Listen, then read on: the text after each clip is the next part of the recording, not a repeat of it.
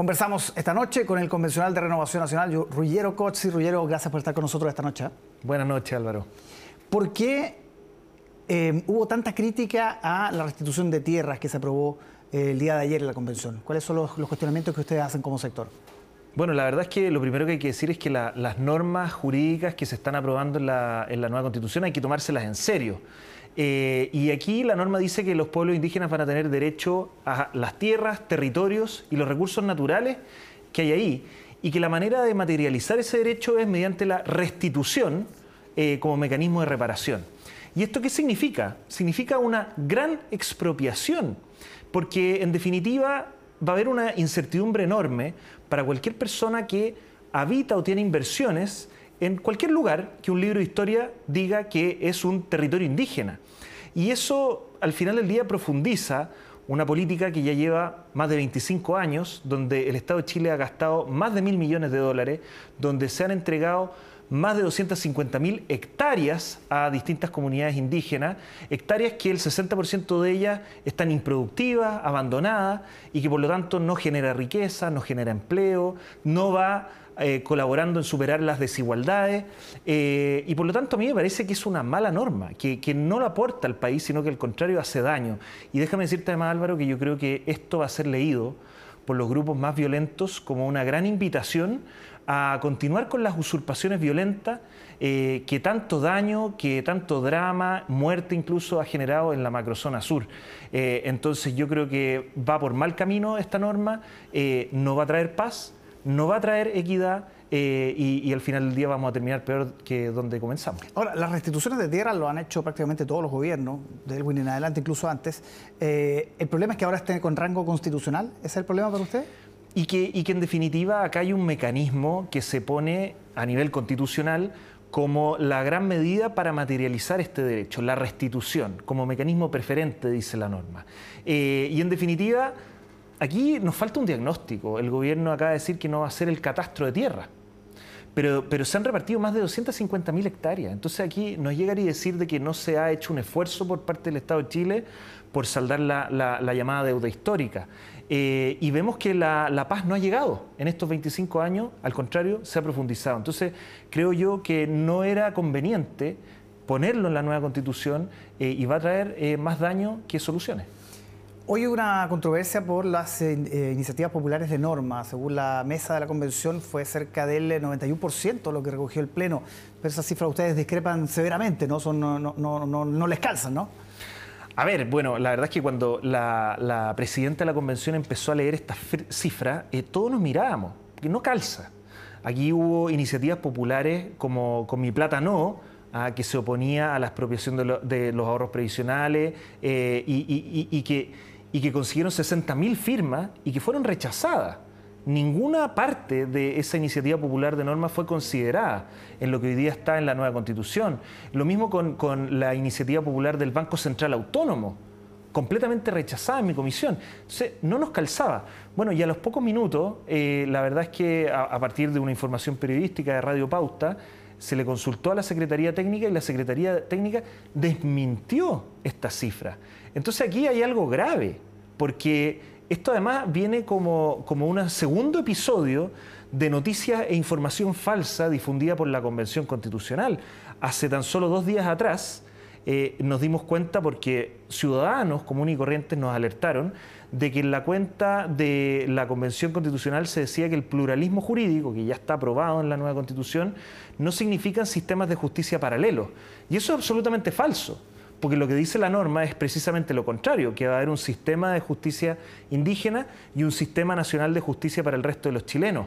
Entonces, y la mesa reconoció que aquí había una información falsa y a los pocos días después sucede este episodio. Entonces, yo creo que aquí, Álvaro, hay un problema grave. A mí me parece que esto ya no podemos hablar de errores. Yo aquí creo que hay una estrategia comunicacional basada en falsedades o en tergiversación de la información y yo eh, creo que la responsabilidad aquí la tiene la Secretaría de Comunicaciones de la Convención y, espero que la mesa directiva tome carta en el anuncio y le pida al director de la SECOM de la Convención Constitucional que dé un paso al costado, porque esto atenta contra la credibilidad del mismo proceso constituyente.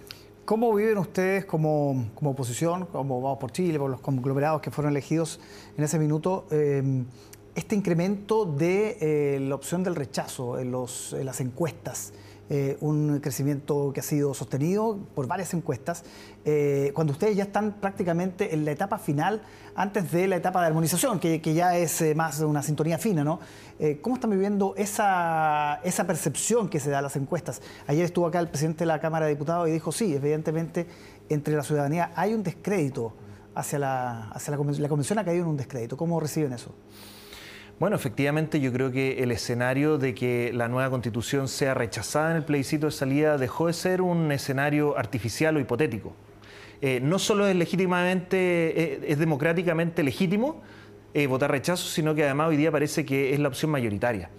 Y eso nos coloca en un dilema importante como país, porque la ciudadanía pidió una nueva constitución. Y si se rechaza esta nueva constitución que le va a ofrecer la Convención Constitucional al país, creo que tenemos que dar certeza de que el proceso va a continuar, de que vamos a ofrecerle al país una nueva constitución que una a los chilenos, que aporte con una mejor democracia, que nos permita continuar por el camino del desarrollo, pero un desarrollo más sostenible, más equitativo. Eso es lo que han pedido los chilenos y lamentablemente eso es lo que no está ofreciendo la Convención Constitucional. ¿Cuáles son las causas de esta alza en el rechazo en las encuestas? Yo creo que pasa por los maximalismos, por esta hoja en blanco llevada al extremo, pasa por eh, la, avalar la violencia, que lo vimos las primeras semanas y lo seguimos viendo con funas constantes, eh, pasa también por, por, no estar conectado ¿ah? con los cambios positivos que ha tenido el país en los últimos 30 años eh, y enfocarnos en las cosas negativas que queremos cambiar. Pasa por no entender que los chilenos quieren tener el derecho a elegir entre el Estado, o los particulares en salud, en pensiones, en vivienda, en educación, por querer pasarle todo al Estado, en fin, son muchas las razones. Y por cierto, también aquí hay emociones, ¿ah? hay un contexto de situaciones ridículas, eh, realmente impresentable, desde Rojas Vade con su engaño a la ciudadanía, eh, pasando por otros episodios como la ducha hace algunos días atrás. Entonces yo creo que la ciudadanía sencillamente eh, no está considerando esta nueva constitución que le va a ofrecer la Convención Constitucional como lo que quiere el país y probablemente, al parecer, vamos a tener que seguir con una tercer ya round, digo yo, porque tuvimos antes el proceso de Michelle Bachelet, lo, desaprovechamos. Estamos con este proceso constituyente en la Convención Constitucional. Al parecer va a fracasar, si es que no está fracasado ya, porque la verdad es que esto va a ser por un voto y eso no es lo conveniente. Y lo más probable es que tengamos que continuar en esta tarea y en eso hay que darle certeza a la ciudadanía y hacer nuestro mejor esfuerzo porque, bueno, en esa tercera oportunidad lo hagamos bien. ¿Qué puede pasar a nivel social eh, si es que finalmente se impone el rechazo? Bueno, lo primero eh, es que aquí no hay que hacer campañas del terror. Yo creo que fue muy inconveniente eh, y, digámoslo, eh, no es lo que corresponde que el ex vicepresidente Jaime Baza haya dicho que si ganaba el rechazo básicamente va a venir el apocalipsis de violencia. Eso no es lo que corresponde.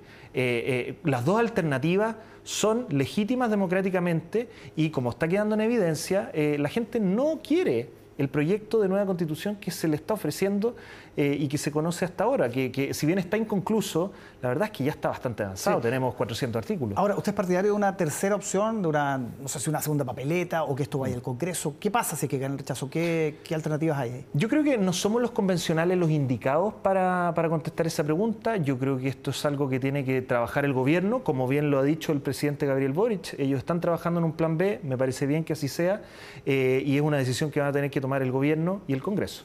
Roger Gotze, muchísimas gracias por acompañarnos esta noche. Gracias Álvaro. Buenas, noches.